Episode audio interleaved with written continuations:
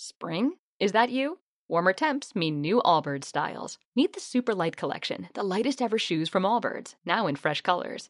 They've designed must have travel styles for when you need to jet. The lighter than air feel and barely there fit makes these shoes some of the most packable styles ever.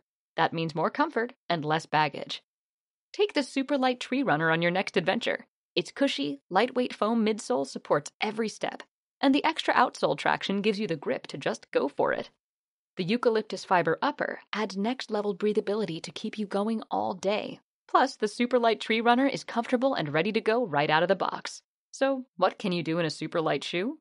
What can't you do is the better question. And because they're super packable, the real question is where are you taking them?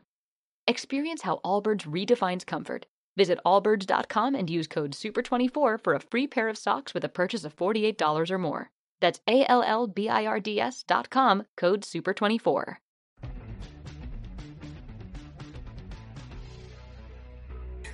Bienvenidos a Pero Entonces, un podcast sobre reinventarse. El capítulo de hoy está patrocinado por Zapatillas Pompey. Entrevistamos a su fundador Jaime Garrastaz unas semanas y nos moló mucho su historia. Así que, y están atentos en Instagram, que estamos haciendo sorteos y vamos a anunciar cosas muy guays. Hoy vamos a entrevistar a Marta Carriedo, que hoy en día se gana la vida como influencer, pero como todos los invitados que han pasado por aquí, no siempre se ha dedicado a esto. Estudió economía en la autónoma y empezó su carrera en auditoría en Price. De ahí, eh, si no me he informado mal, te fuiste a Aristocracy y después a Hola, hasta que eh, lo dejaste para dedicarte full time a tu blog. Eh, bueno, hoy cuentas con más de medio millón de seguidores, que me parece un canteo, en Instagram.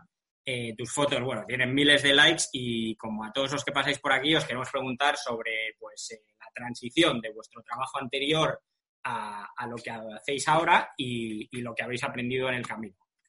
Entonces, bueno, como te he comentado, Alberto, eh, co-host, da la, visión joven de las entrevistas. Él, eh, de hecho, estudia en la Autónoma, en Económicas, como hemos comentado, así que... Sí, sí, qué bien, compañeros de uni, me encanta.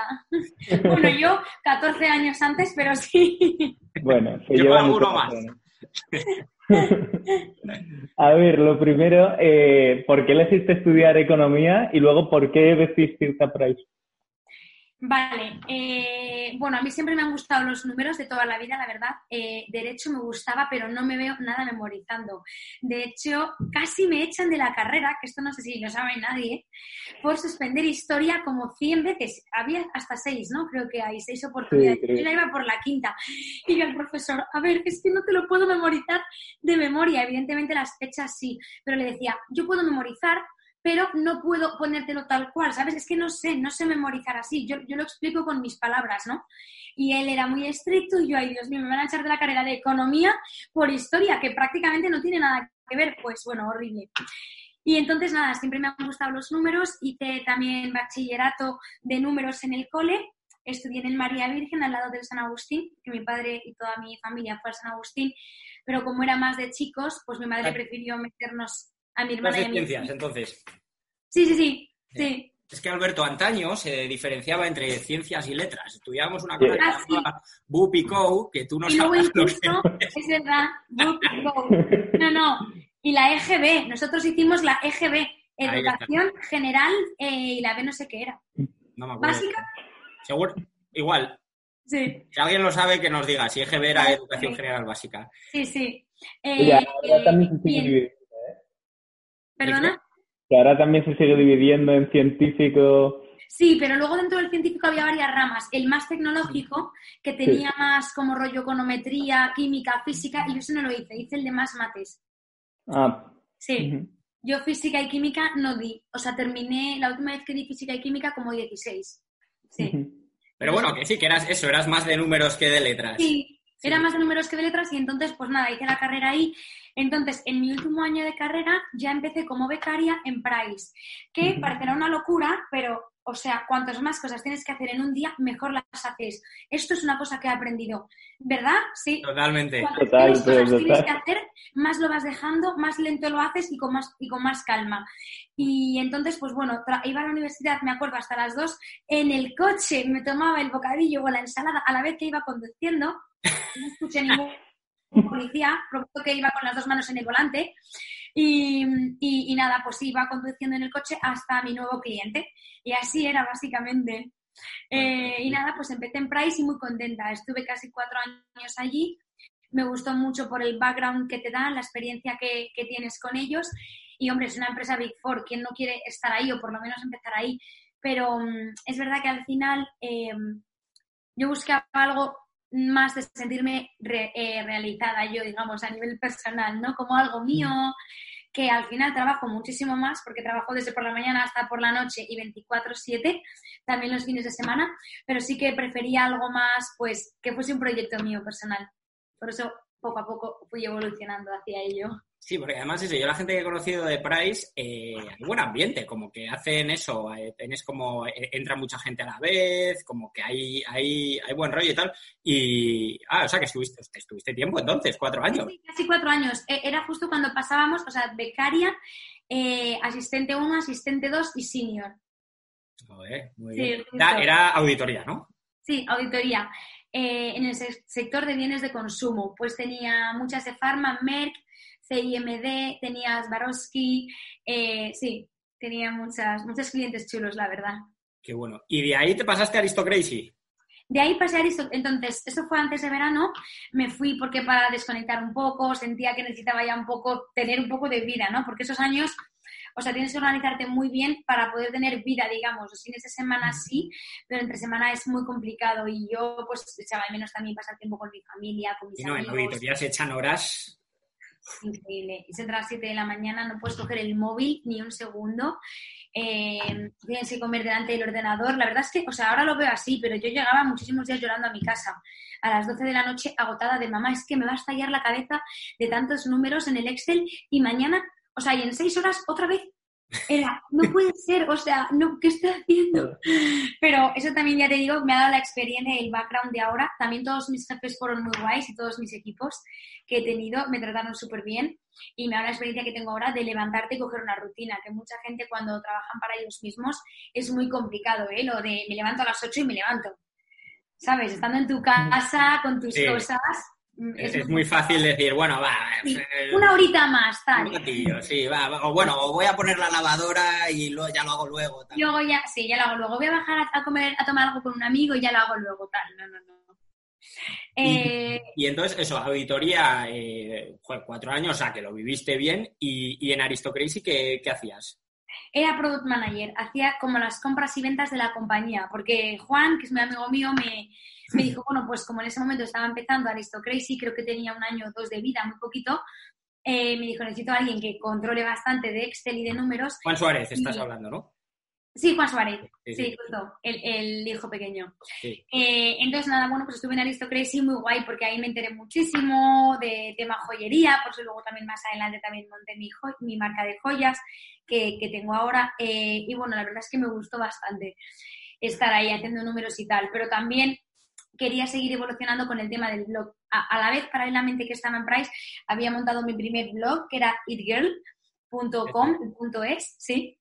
Eh, y bueno, lo más importante a la hora de montar un blog es el nombre, porque tiene que ser una palabra que sea muy buscada en Google y que esté muy bien posicionada. Yo, con todo mi respeto a la gente que coge palabras raras como una silla o una mesa o mi perro es negro, es que esas cosas no se, no se buscan, ¿sabes? En, Google tanto. En cambio, pues It Girl era una palabra que en ese momento acababa de salir nueva, porque no existía, y era la It Girl mm, Olivia Palermo en el desfile de Tommy Hilfiger, la It Girl Gigi Hadid eh, desfilando para tal, o sea, era todo It Girl todo el rato. Y todo es suerte, la verdad, de que estoy llegando a estos dominios. Ahí en el clavo con el nombre. Total. Muy importante. Siempre lo digo que yo creo que el nombre fue lo que más me ayudó al principio. Por eso la gente, mucha gente me sigue conociendo como Itger Marta cuando me cambié a los dos años. O sea, llevo nueve años o ocho siendo Marta Caballero, pero la gente es Itger Marta. Oye, ¿y cómo es, desde hace tiempo? ¿Cómo es luego la transición de Aristocracia a Ola y a empezar a vivir de Tulo? Pues eh, bueno, como os digo, tenía el blog, ¿no? Itger por una parte, por otra parte estaba trabajando en Aristocracy. Entonces, eh, a Juan me daba bastante libertad, la verdad, para ir a eventos y todo por las tardes, pero quería algo más centrado por fin en moda, ¿no? Esto me gustaba mucho de joyería y tal, pero quería como moda. Entonces, primero en un evento en el Hotel Palace, me acuerdo perfectamente, en unos premios que me dieron, eh, con Alessandra Pereira, Lovely Pepa y tal, eh, me vino la directora de la revista Gracia en aquel momento, Charo Izquierdo, que ahora es la directora de IFEMA. Eh, hasta donde yo sé, a no ser que haya cambiado evidentemente, pero hasta donde yo sé lo es. que me llevo muy bien con ella ahora, con el paso de los años y tal. Y entonces me dijo, Marta, me encantaría que entraras en Gracha online y que escribieras ahí tu blog si quieres para también darte a conocer y tal. Y ese fue mi primer trabajo, entre comillas, digamos, de, moda. Esto pasa continuamente, chicos. Es un telefonillo y es un paquete. Gracias, mi amor. Gracias. Gracias, Paco. Sí, tira fuerte. Ah, Gracias, Paco. Mi amigo Paco está por aquí por casa, que está siempre conmigo y trabajamos juntos. Qué bueno que, joder, pero qué notición, ¿no? Que dices, qué fuerte que, en plan, este blog que lo tengo como cosa aparte, que, alguien se, se, me haya acercado y me haya dicho, oye, de hecho, creo que en ese momento ni siquiera empezaba a tener ingresos reales con el blog. En ese momento debería tener, bueno, evidentemente menos de 100.000 seguidores y no empezaba a tener ingresos reales con el blog. Entonces, que se me acercara y fuera como mi primer trabajo pagado y encima escribiendo y hablando sobre moda, era como, wow. Y a mi madre súper emocionada, mamá, no sabes lo que me ha pasado. Y, bueno, estuve unos meses, más adelante la revista Garacha la cerraron, la parte, la parte, la tienda, la revista física, se quedó solo la web, luego también online. Entonces, bueno, luego pasé a Hola Fashion, que Hola Fashion es como la parte más fashion y moderna de la revista Hola, dentro de la cabecera de Hola, porque Hola es, es una revista muy de toda la vida, pero quizá era un pelín, para mi momento, para mi edad en ese momento era un pelín mayor. Entonces estuve en la Fashion, que era la parte más joven y más juvenil y más moderna. Porque aquí, ¿qué tenías, Marta? ¿26, 27? No, no, muchos menos debía tener, porque a ver, 22, 23, 24. Ah, no, claro, 26 me fui de Price, justo. 22 más 4, 26. Sí, justo, voy a tener 26. Eh... A ver, hace 8 años, que eso sí que lo sé, que monté mi empresa. Y la monté después de irme de, de, de Hola, justo. Así que si tengo 34, pues sí, es que debió ser 26, 27. Y ahí lo monté esto, sí, sí. Entonces, eh, con 27 justo monté la primera empresa que tengo eh, y es la que, donde iban los ingresos, digamos, de trabajar con el blog. Los primeros ingresos. Eh, pues, joder, qué, bueno. A ver, te íbamos a preguntar si te acordabas de la primera colaboración, pero bueno, creo que es la historia esta que nos has contado de, de Gracha. Yo antes de preguntarte en plan sobre tu día a día ahora, me gustaría hablar un poco más porque has tocado una cosa que, me parece muy importante, que es, que es lo que te dio Price de esos días interminables de 7 de la mañana a, medianoche, que sí, que es como pues los que trabajan en banca de inversión o en despachos de abogados y tal, que es una locura. Eh, porque claro, ahí yo creo que eso te daría como una resistencia y una fuerza. yo te quiero preguntar por lo de llevar el blog que no te daba dinero ni era nada a la vez que tenías tu, trabajo. O sea, eso, yo, eso, pues conozco un poco el mundillo y tal, y, sé el esfuerzo que supone. ¿Cómo organizar? Porque, joder, tú, aunque Juan te diera mucha flexibilidad y tal, al final dices, he curado todo el día, me apetece tomarme una cerveza con mis amigos. Solo los hacía los fines de semana, es que si no es imposible. Entonces, en casa de mis padres tenemos un jardín entonces me hacía siempre las looks, si bajas hasta abajo de los inicios de mi blog, ahí están los primeros looks, porque no los quise quitar porque es algo como que me gusta ver la evolución, ¿no? Que ha ido sufriendo todo. Eh, y entonces mis primeros looks eran ahí en el jardín de casa de mis padres, los hacía los fines de semana, me cambiaba cinco veces para ir poniendo los looks lunes, martes, miércoles, jueves, viernes. Y ¿Hacías, ¿Hacías post para todos los días? Eh, al, principio no, al principio hacía dos o tres días a la semana y luego hacía los cinco días de la semana. Y hubo épocas que siete días, cuando solo trabajaba con él. Justo, cuando estaba en Gracha y en Ola, eh, hacía todos los días, los siete días. Lux, ¿sabes lo que es? O sea, coger las fotos, meterlas en el ordenador, editarlas. Yo creo que fui el primer blog, de verdad que esto es verdad y además lo conté en alguno de mis posts, que escribí a doble página, a doble columna, digamos, como las revistas de un avión, porque no me gustaba que todas las bloggers yo veía que hacían parrafazo en español y debajo parrafazo en inglés y era mucho texto. y a mí no me gustaba porque pensaba que la gente se aburría, porque a mí no me gustaba visualmente. Entonces digo, si me aburro yo, la gente se va a aburrir también. Y me gustaba que leyeran, porque a mí me, me flipa escribir y me da rabia que la gente ya no lea blogs, la verdad. De hecho, voy a volver quizá a hacer un post a la semana. Y esto sí que es una primicia, nadie lo sabe. Vuelve el blog. Sí, vuelve el blog. Con contenido diferente no van a ser looks porque looks ya los ven en Instagram, pero ya verás. Sí, sí, sí. ¿Y qué tienes pensado? ¿Perdona? ¿Qué tienes pensado? Ay, no lo puedo decir, ya he dicho demasiado. Vale, en cuanto vale. que lo saque, prometo que seréis los primeros, os lo mandaré el link, pero estamos ahora cambiando todo, la web, el blog, todo. Entonces, sí, es como hay que renovarse o morir y creo que ya es momento de cambiar todo. Así que estamos cambiando absolutamente todo, la web, el branding, el logo, todo. Qué guay, oye. Sí, Bueno, sí. pero Me ha buena- servido para mucho la cuarentena, he de decir. pero sí, buena paliza, eh, cinco posts a la semana, es un canteo. Eh, y me cambiaba de ropa cinco veces, subir, bajar, subir, bajar. Mi madre, la pobre, haciéndome las fotos, o sea, era horrible. Y eso, bueno, tenía que escribir la doble columna, español e inglés. Y me acuerdo que para mi informático era una locura. Le dije, me tienes que hacer algo que yo pueda escribir y que no se vea tanto. Y entonces se le ocurrió esto de hacer la doble columna, que era una fórmula informática que se metía dentro del blog, que, que claro, nadie tenía. Y eso estuvo muy guay, quedaba más organizadito y también muchos seguidores míos extranjeros me decían, qué guay porque me sirve para aprender. joder, claro.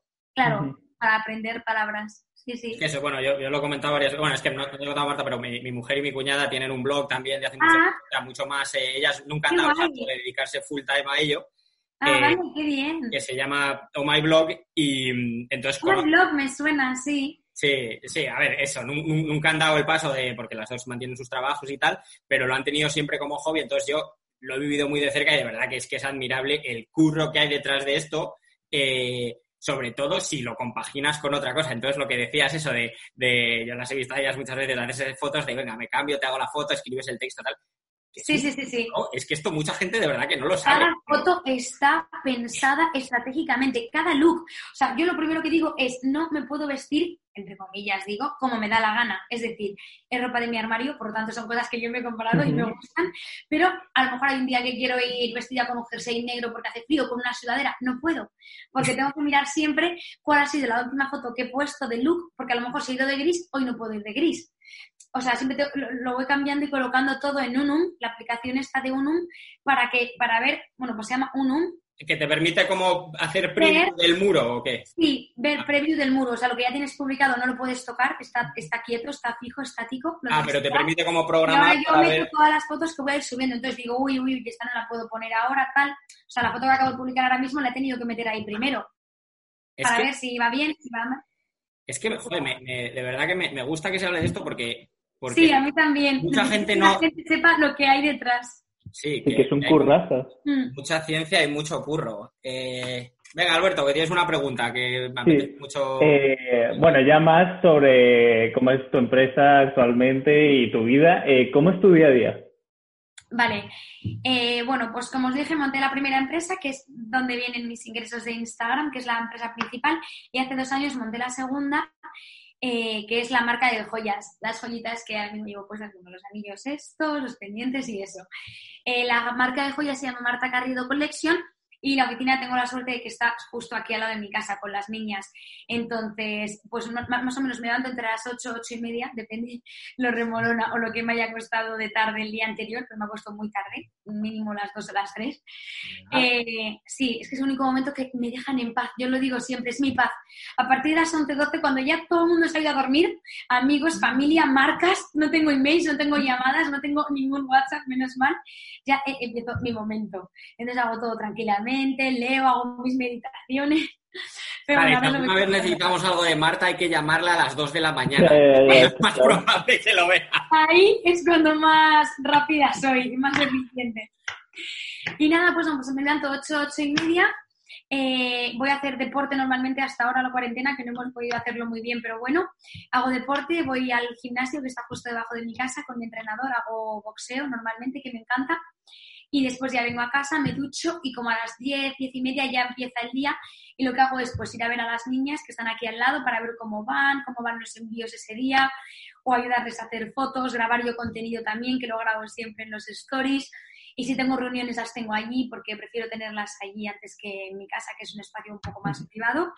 Eh, y después de esto, pues siempre, siempre tengo alguna comida de trabajo con una marca con, o un desayuno que por la mañana suelo tener también con las marcas que hacen brunch, porque es una forma más coloquial, ¿no? De llegar a nosotras y más cercana, no es tan impersonal como mandarte algo a casa que a veces dices, uff, no lo saco. Si te invitan a un desayuno o a una comida y lo ponen así todo muy mono y muy cuidado, pues es verdad que al final tendrán más ganas de, de sacarlo, ¿no? Y de compartirlo en tus stories.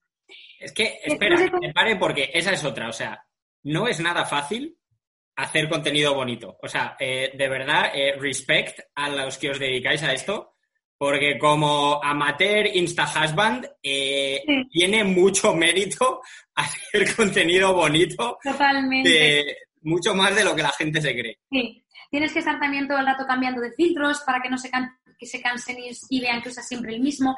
Yo ahora mismo he hecho una estrategia nueva que me está funcionando súper bien y les ha encantado a mis seguidores, que la hago solo desde la cuarentena, o sea, hace dos meses y medio. Y es que estoy poniendo muchas frases motivadoras que yo encuentro tanto en Instagram como en Google, como en libros que leo, en revistas, lo comparto. Y eso me gusta mucho porque no quiero que mi Instagram sea solo mi cosas de mí que les gusta, obviamente, o una teletienda de estoy sacando este producto para enseñarlo, que lo quieren saber y yo encantada de compartirlo, pero quiero que sea más allá, ¿no? Como mi, mi forma de ver, mi forma de pensar en la vida. A mí, pues eso, me gusta mucho meditar, yo creo mucho en Dios, porque soy muy cristiana, entonces me gusta mucho el tema de hacer el bien, tal, good vibes, si haces todo bien te va a llegar buena energía, el karma, entonces me gusta mucho compartir estas estas ideas y esta visión con mis seguidores. Y lo estoy haciendo desde la cuarentena y yo creo que les está encantando.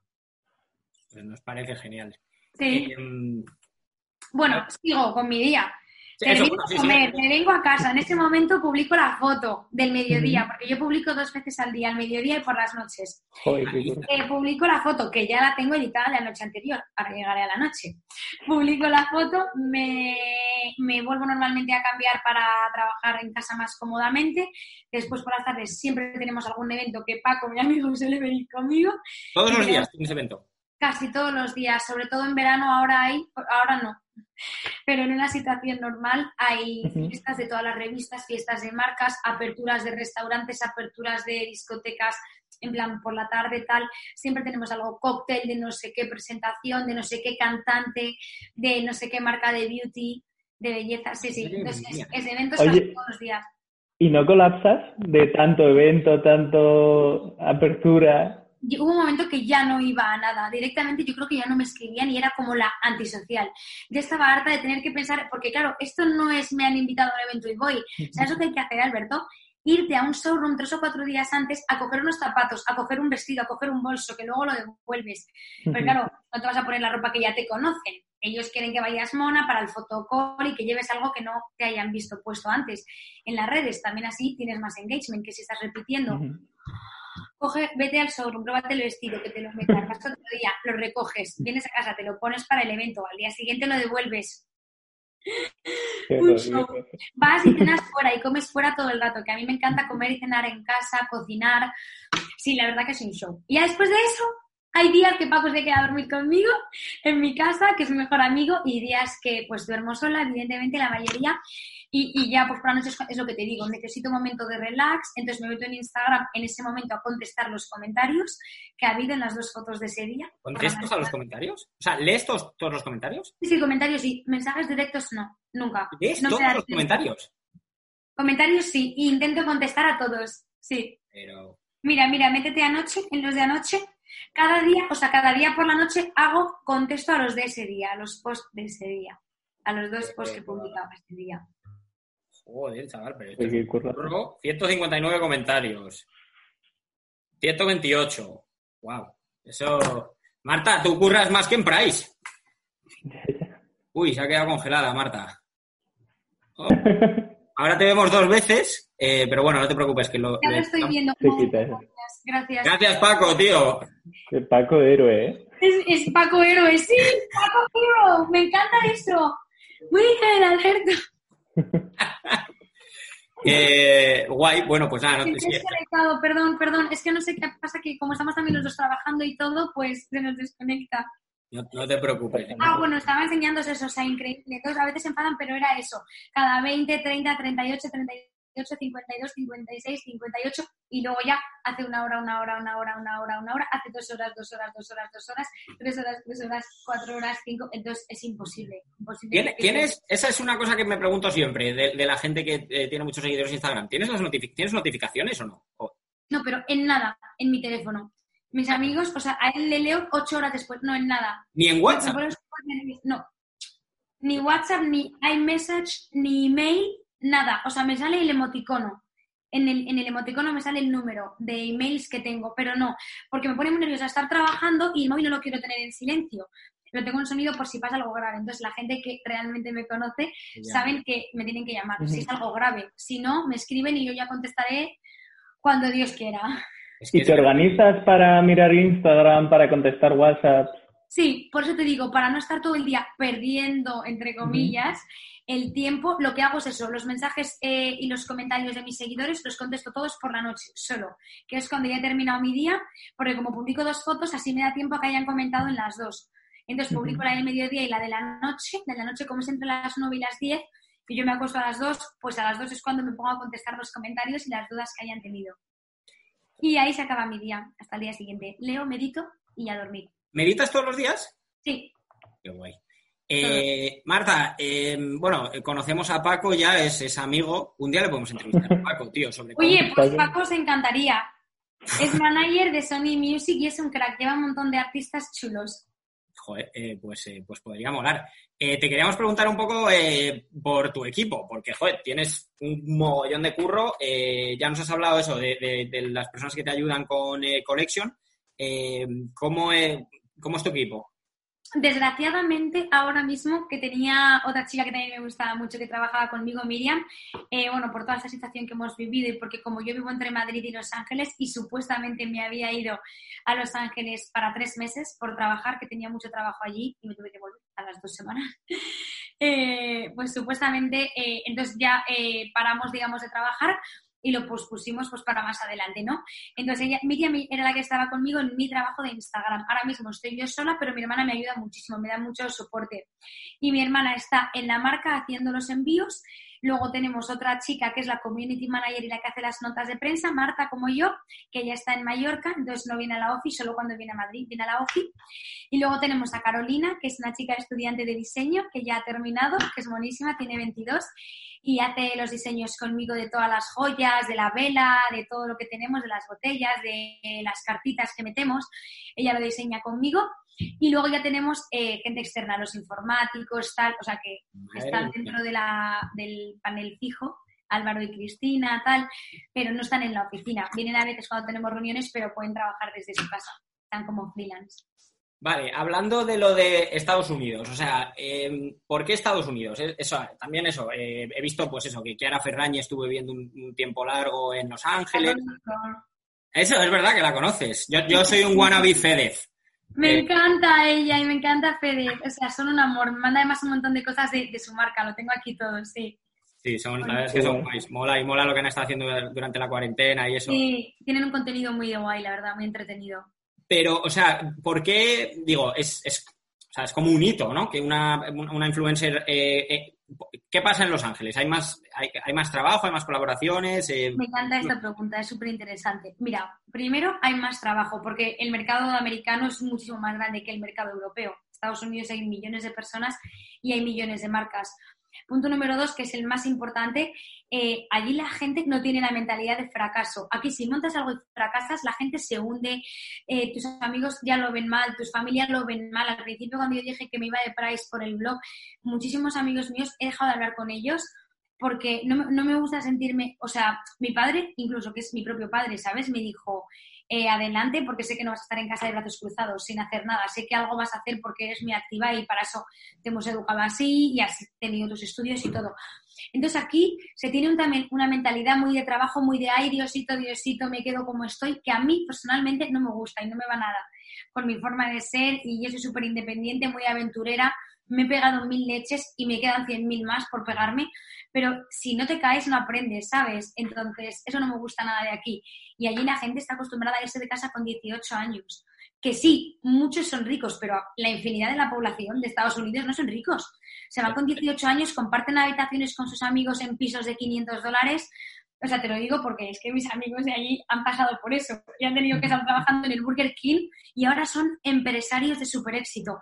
Pero han empezado trabajando en el Burger, en el McDonald's, en un hotel de recepcionista en la noche haciendo de promoters en discotecas de Los Ángeles. O sea, me gusta más esa gente porque me parece gente que se lo ha currado en la vida. Que yo no digo que el que trabaje en una oficina, no, ojo, no estoy diciendo. Pero me gusta más eh, yo soy de una mentalidad más abierta, de emprende, sigue tus sueños. Al final es lo que le digo a mis padres, ellos me han dicho toda la vida, vamos a trabajar en esto toda la vida, en lo que decidas trabajar. Entonces, joder, trabaja en algo que te guste, que te haga feliz, porque es que es lo que vas a hacer toda tu vida. Aunque luego se pueda ir cambiando de sector y tal, como en mi caso, que he hecho economía, pero sigo usando bastante números, porque utilizo Excel todos los días con la marca para las ventas, los pedidos y tal pero, pero lo, lo utilizo todos los días pero a menor escala, evidentemente. Entonces, no sé, me gusta más. Y punto tres, muy importante, la gente es súper supportive en Estados Unidos. Te apoyan en todo, nunca te critican. Yo voy a eventos. ¡Qué mona estás! Me encanta tu camisa. ¡Oh, my God! You are so cute. Aquí no. Aquí nadie... You look amazing. You look amazing. Oh, my God, babe. Y con esta voz, además, que a veces al principio me ponía histérica. Y luego dije, ¿pero por qué? O sea, es que es mi culpa que vengo de no estar acostumbrada a que la gente sea super nice y super cute. Y aquí es como, si, si les gusta algo, nunca te lo van a decir, como mucho te lo van a copiar sin que te enteres. O sea, no me gusta. Y, y luego no está bien visto aquí el amor propio. Y el amor propio es súper importante, Jaime, Alberto, ¿por qué un día no puedes decir, he hecho este trabajo de puta madre con perdón? ¿Por qué no lo puedes decir? ¿Por qué no puedes decir que hoy te sientes súper guapo? Porque tienes el guapo subido, te has puesto una ropa que te gusta, te has maquillado guay o tú llevas una camisa que te encanta y lo puedes decir que hoy te sientes guapo. No puedes. No puedes decirlo. Si dices esto en las redes, eres un... Yo, soy mega fan de Estados Unidos. De hecho, viví seis años de pequeño allí y me, flipa. Eh, y, comparto todo lo que dices eh, al mil por cien. Eh, creo que, y de hecho es parte por lo que empezamos el podcast, porque sea, bueno, es un poco lo que has dicho de aquí, eso, como que la gente, eh, no, la gente, o sea, como que tenemos mucho miedo a cambiar, eso, a irnos, a salir de la, zona de confort, todo esto, pero luego también, eso, me encanta de Estados Unidos el, pues lo, abierta que es la gente, lo, que, no les cuesta el dar... Apoyan muchísimo a los pequeños empresarios, o sea, te digo, sinceramente, si yo viviera eh, allí todo el año, tendría 500 mil millones de seguidores más de lo que tengo ahora. Eso te lo digo ya. Cada vez que estoy en España, mi crecimiento se para. Se para. Lo noto muchísimo. Y ellos mismos me dicen, qué fuerte que la gente que te critica sean los de tu propio país. Tengo comentarios y pantallazos de esto. De, Dios mío, ¿por qué te critican tanto cuando son de tu propio país? Digo, no sé, en España la envidia es el deporte nacional. La envidia, las críticas, el Dios mío, quiero y no puedo. Dios mío, si lo que yo estoy haciendo lo puedes hacer tú, cógete una cámara, cógete el móvil, que hoy en día se hacen las fotos con el móvil, y ponte a hacer Instagram. No lo critiques, no insultes, hazlo tú. Lo puedes hacer. Hay espacio para todos. Hazlo. No lo critiques, go, hazlo si tanta envidia tienes o si tanto mal rollo tienes algo siempre que decir o que criticar negativo y ahí no. Las marcas te apoyan un montón, también pagan mejor, es la verdad, sinceramente, porque te valoran más y el trabajo que echas detrás de, de todo el contenido que publicas.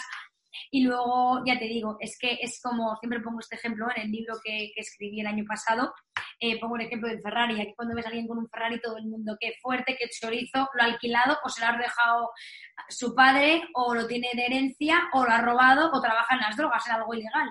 A lo mejor se lo ha comprado él con su dinero. Y menudo cabrón, eso es lo último que piensas. En cambio, en Estados Unidos ves a alguien con un Ferrari o ves a alguien Ferrari, te lo digo por poner un ejemplo muy grande, pero alguien que le va bien exitosamente y todo el mundo es, qué guay, hey bro, mm, quiero ser como tú, quiero trabajar duro para llegar a donde tú has llegado, tal, es otra mentalidad.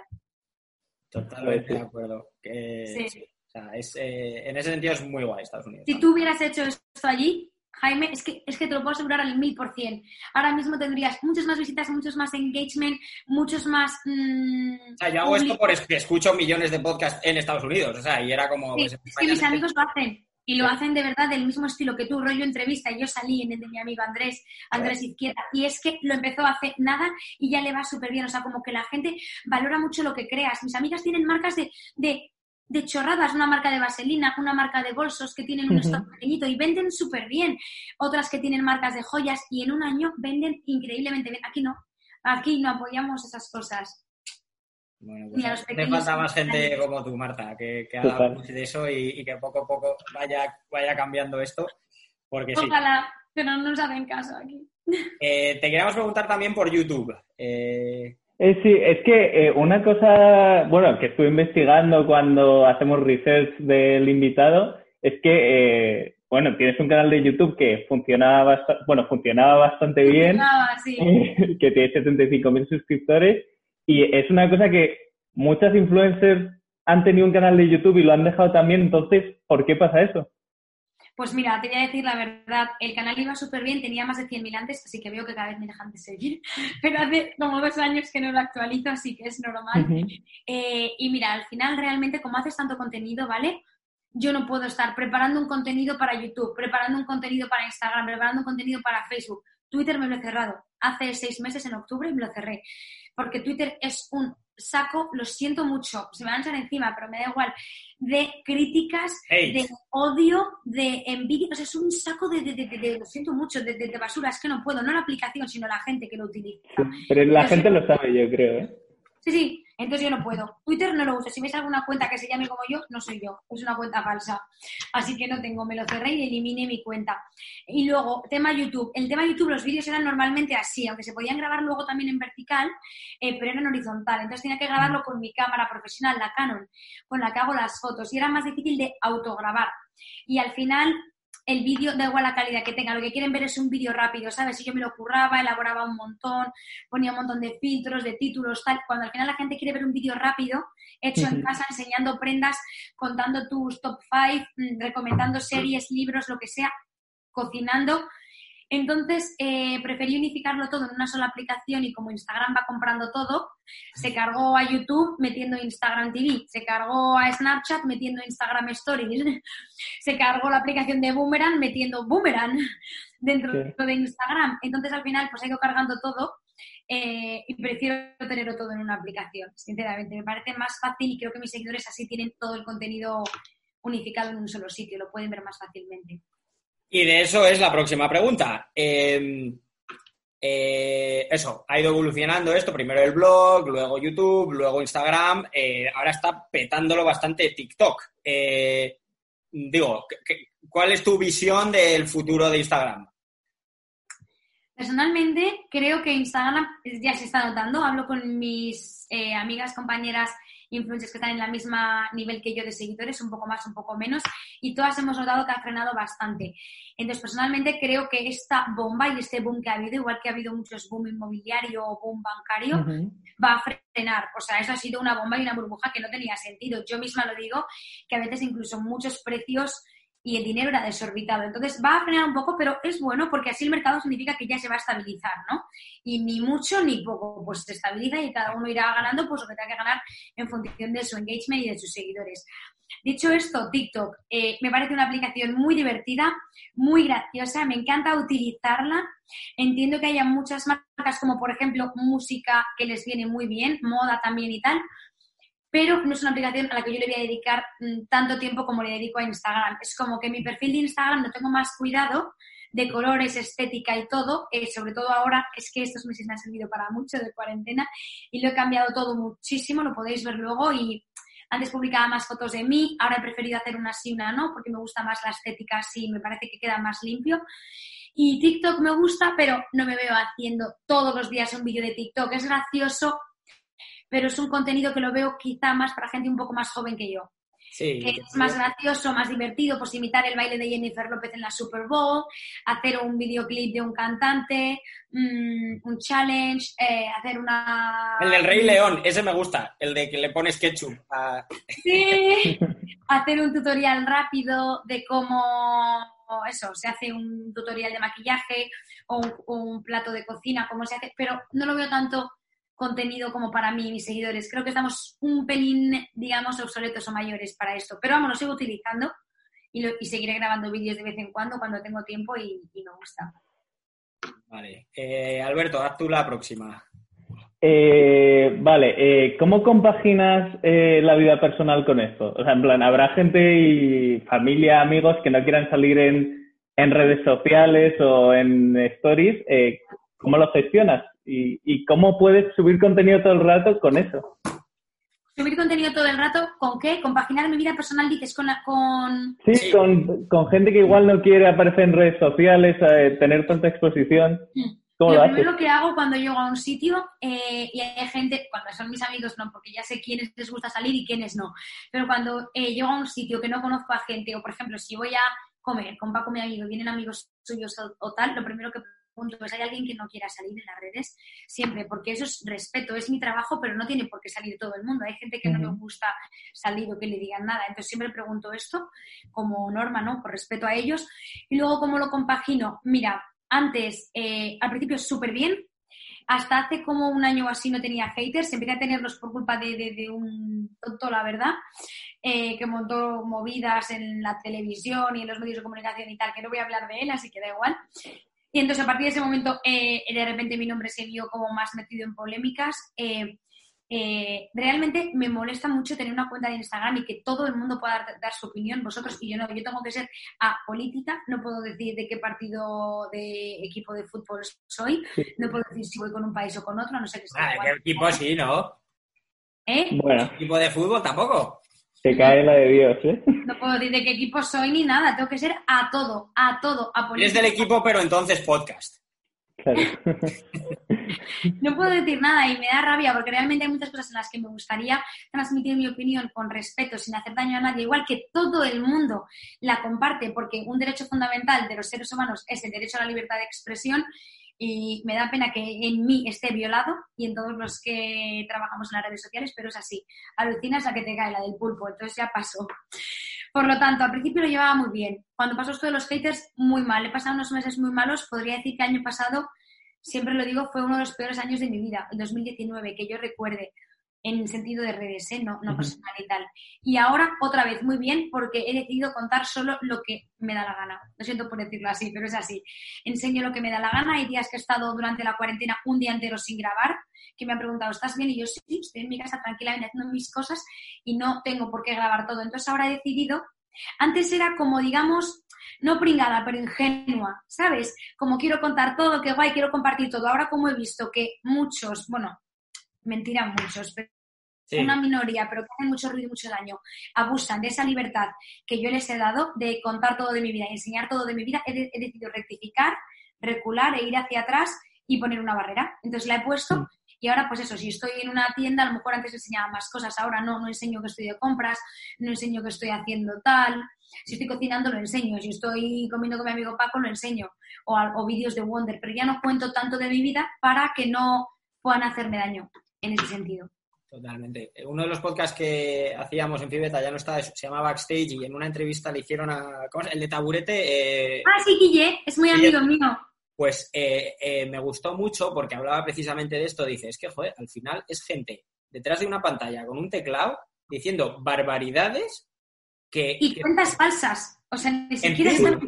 Sí, pero es lo dices, primero que yo exigiría a las redes sociales. No, perdona, yo exigiría pedir un DNI, porque hay muchos niños que ponen, si soy mayor de 16 y es mentira, tienen 10. O sea, vamos a ver, es que tiene que haber una regulación. Si en todo es regulación, si tú no puedes robar de una tienda, ni amenazar a alguien en una tienda porque viene el vigilante y te detiene, ¿por qué puedes amenazar de muerte como a mí? Y he ido a la comisaría de policía a denunciarlo y me han dicho que no pueden hacer nada. ¿Me estás vacilando? O sea, te estoy enseñando mensajes de una persona que me está amenazando de muerte y me dices que no puedes encontrar la IP. Esa es la seguridad que tenemos, señores, Mm. en este país por lo menos. Porque en Estados Unidos no, claro. Ahí se les cae el pelo. Le, le- le fichan en tres segundos, le van a su casa y vamos. Nos tenemos que ir a Estados Unidos, Marta. tía. No, pero es que esta es la seguridad que tenemos. De verdad que esto es una realidad y lo cuento aquí porque si hay muchos padres de hijos que tengan cuidado, porque yo de las redes es que no lo entiendo. Lo primero que se debería hacer es que todo el mundo tuviera un DNI real. Nada de tengo 50 cuentas falsas para cotillear o para que no me vean que he visto los stories de no sé qué chica, no sé qué chico. No. Tienes tu cuenta y punto. O, o con tu mismo DNI tener varias cuentas, pero que sea una persona real lo que hay detrás. Nada de robots en China o nada de haters y gente sin que solo las tiene para criticar. No. Yo es algo que reivindico. Pues a ver, Marta, eh, nos flipa hablar contigo, pero tampoco te queremos robar mucho tiempo, más aún sabiendo en la vida que llevas. Entonces, nos queda alguna pregunta, pero las vamos a hacer en modo metralleta, ¿vale? Vale. Para- para- porque yo creo que son interesantes. Eh, venga, Alberto, dale tú Y es que soy yo que me enrollo, lo sé. No, no, no, eh, no, a ver, Marta, podemos hablar todo el tiempo que quieras, pero no sé cómo tienes el resto de la tarde, entonces Sí, sí. No, no queremos abusar. Eh, dale, A ver, eh, dinos una persona que hayas conocido en algún evento o alguien que te haya flipado, que digas, joder, qué guay, qué divertido, qué listo y, no me lo esperaba así? Kiara Ferrañi. Bien. Kiara Ferrañi me ha encantado, se lo digo siempre a ella. El otro día cuando hablaba con ella dándole las gracias por lo de su marca, se lo dije y también por su cumpleaños es una persona que me ha inspirado mucho porque ha sufrido muchísimo, también tiene muchos haters, normal, cuantos más millones de seguidores, más haters, evidentemente todo lo malo va creciendo también a la vez que lo bueno, pero es una persona que se ha hecho súper fuerte y cuenta todo tal cual es, o sea, ha salido llorando, como sale en su documental, no sé si lo habéis visto. Sí, el de Amazon, yo lo he visto. Sí, el de Amazon Prime. Y sale llorando en las redes, sale riendo, sale con maquillaje, sale sin maquillaje, sale en la cama con su hijo, sale en una alfombra roja, o sea, me encanta, es súper natural, súper real y siempre cuesta cuenta lo que le ha costado llegar hasta donde está. Entonces, mm, regla fundamental, ser natural. Esto para los que nos siguen a nosotros, que a lo mejor no saben quién es Chiara Ferragni, que es una chica italiana de Milán que empezó... La primera influencer, de las primeras, y es la número uno del mundo. Sí, que hay un caso de ella en Harvard, que se llama de su blog, de Blonde Salad, y bueno, Chiara Ferragni, la buscáis y, la, Sí, pero bueno, que, eso, que, igual de nuestros oyentes alguien no sabe quién era Chiara. Sí, claro. Eh, un hito del que estés muy orgullosa en tu carrera con influencer o una colaboración que te haya hecho, una, o una colaboración o un viaje, un regalo que te haya flipado, que te haya hecho muchísima ilusión. Realmente eh, lo que más me gusta de mi trabajo, siempre lo digo, de ser influencer, es el tema de viajar. Dos, son dos cosas. Viajar, porque me encanta conocer otros países y otras culturas y las personas que conozco en esos países, ¿no? Y que me enseñen la cultura tal cual es, ¿no? No que te da cuenta en la tele o en noticias o en libros. Entonces, eh, eso es lo que más me gusta. Y haber visitado Israel para mí fue súper importante porque estaba la tumba de Jesús en Jerusalén y me encantó. O sea, yo me, me tiré como horas ahí abrazada en la tumba, estaba sintiendo como, wow, una energía y un subidón. Eso me encantó. Vale. es que fue una colaboración con el gobierno de Israel, entonces por eso como de, ¿Cómo se llama? ¿Shazan? ¿Shazan? ¿Es una chica que también es muy religiosa? americana, Shaz, bueno, no sé, no me acuerdo. Ay, no pensaba que era lo de cazar no, música. No, no, no, no, da igual, da igual, me he liado yo, luego lo busco. Eh, dale, Alberto. ¿Hay, ¿Hay algún momento en el que te des cuenta de que lo has petado? En plan, ¿me conoce mogollón de gente? Sí, de hecho, estos dos meses desde que tengo a Wonder, el ir por la calle y que digan, ¡Hola, Wonder! Y de repente, cuando me doy la vuelta, mis amigos me dicen, ¿pero les conoces? Y yo, no, no sé quiénes son. O sea, digo, wow, ya no solo conocen a mí, es que conocen a mi perro también. Sí, sí, sí, sí, sí. Eso es como digo, wow, pero me encanta. Marta, esa iba a ser nuestra última pregunta, pero ¿podemos ver a Wander? Sí, Wander, ven aquí, mi amor. Ven aquí, mi amor. Ven aquí. Ven aquí, bebé. Ven. ¡Ah! mira, ven aquí. Amor. Hola, mi amor. Hola, cariño. Mira, mira, mira qué pequeñín, que le voy a subir aquí en la mesa. ¿Te has cortado el pelo? Sí. Mira, mi amor. Bueno, para los que nos oigan, eh, este es el perro de Marta, que es eh, precioso. Es buenísimo. Es súper listo, chicos. O sea, alucináis. Es súper listo. Muy Es que me lo como. Yo le trato como a un bebé de verdad, te lo prometo. Mira, mirad qué pequeñito es. Es que es una cosita. Es una cosita. Es que le da, miedo la, la, superficie de la mesa. Ah, pobre. Hola, mi amor. Ay, qué besitos me das. Aunque por, por su culpa me he rajado la barbilla. Ostras, es verdad que lo habías visto en un, eh, un accidente. Importante, hace dos días, porque no me acordaba que había fregado la cocina de sus pipís y entonces, eh, nada, entré en la cocina con él porque ya me iba a la calle y le llevaba en brazos. Entonces entré y claro, al llevarle en brazos no pude apoyar las manos en el suelo y me, me resbalé y me caí y me, me maté yo para no matarle a él. Pobrecito. Pues, a ver, yo creo que la última, y, te pedimos closing words, que es una cosa que le pedimos a todo el mundo, es, eh, esta es imposible de contestar, pero bueno, ¿cómo, dónde te ves en 20 años?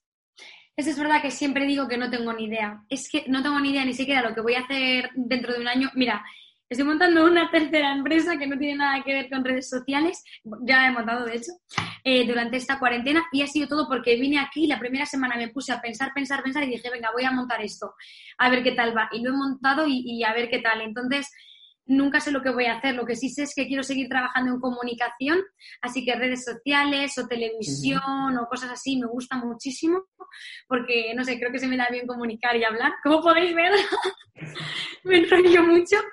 y, nada, pues es, lo que, es lo que quiero seguir haciendo, que es lo que me hace feliz. Así que sí, esto.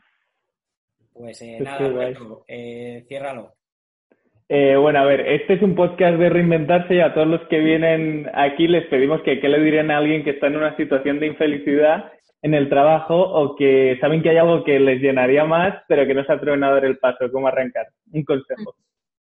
Vale, eh, el consejo es este, que es, uno de, que es uno de mis modos, lo llevo aquí en la mano, Never Give Up. Never give up. Eh, en la otra mano justo llevo Love Yourself.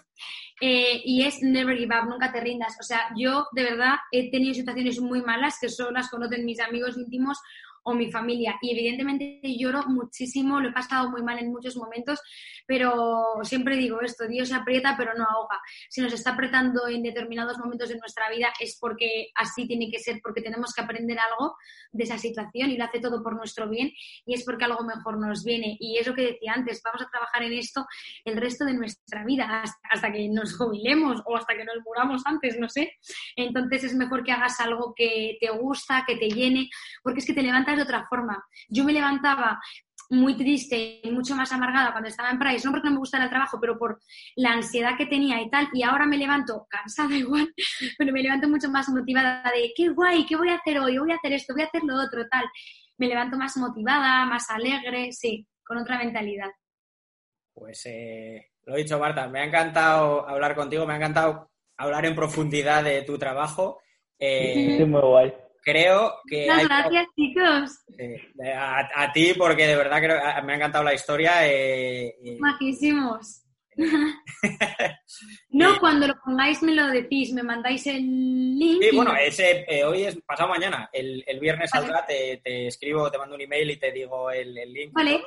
Eh, nos flipa Wander, nos flipa tu historia. Como súper bueno. Muchas gracias. Es buenísimo, se ha quedado ya dormido. Se acaba de quedar dormida. Pobrecita. Todo bebé, está agotado, mi cosita. Vale. Pues, pues nada más, Marta, millones de gracias de nuevo. Muchas gracias, chicos, y espero que nos veamos prontito dentro de, de cuando acabe esta cuarentena, nos podamos tomar algo. Eso es. Un abrazo, Marta. Gracias. Hasta luego, chicos. Chao.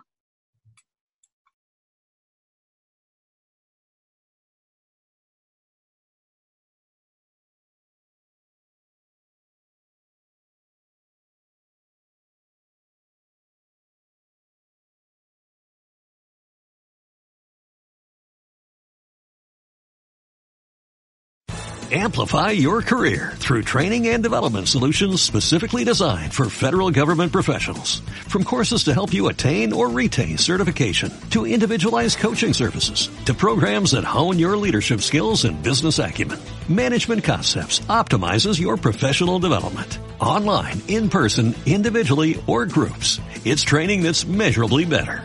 Learn more at managementconcepts.com. That's managementconcepts.com.